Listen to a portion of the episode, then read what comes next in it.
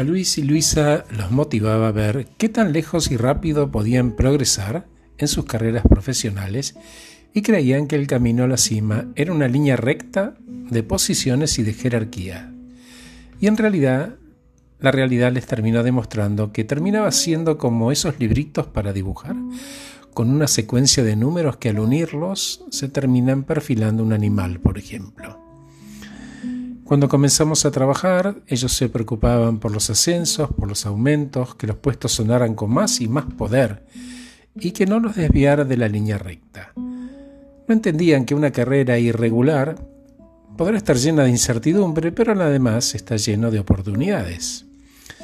Las carreras lineales se crearon en el 1900 precisamente para una generación de trabajadores de esa época.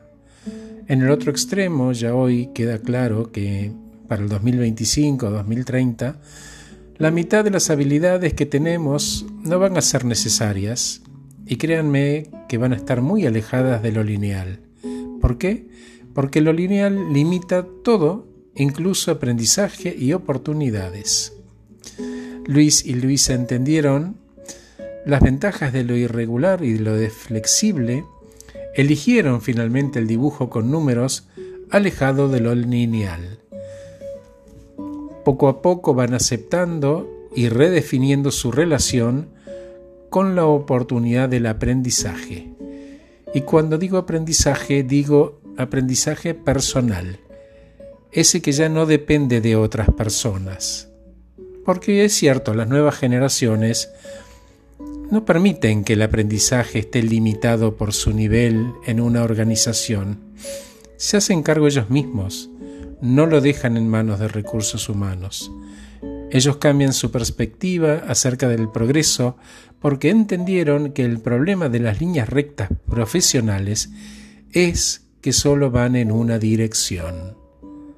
Entonces, en lugar de preguntar qué puesto quieren, directamente les pregunté a cada uno y por separado, ¿qué querés? Luis y Luisa están tornándose personas aprendientes. Entiendan que usar sus fortalezas de nuevas formas va a apalancar otros resultados. Acordate, el cambio viene de las acciones, a veces alejadas de lo lineal. Entonces ellos se tornaron adaptables, curiosos, confiados y en constante aprendizaje. Luis, por ejemplo, no dejó de ser gerente, pero se capacitó y hoy es un mentor que da soporte y confianza para que otros entiendan y puedan elegir eventualmente alejarse de la linealidad. Luisa fue más radical y sí dejó su carrera y hoy debe ser la guardabosque más feliz de la Tierra. Son procesos que nos alejan de victimizarnos y que merecemos, cuando menos, considerar y eventualmente explorar. Gracias por escucharme. Soy Horacio Velotti. Que estés muy bien.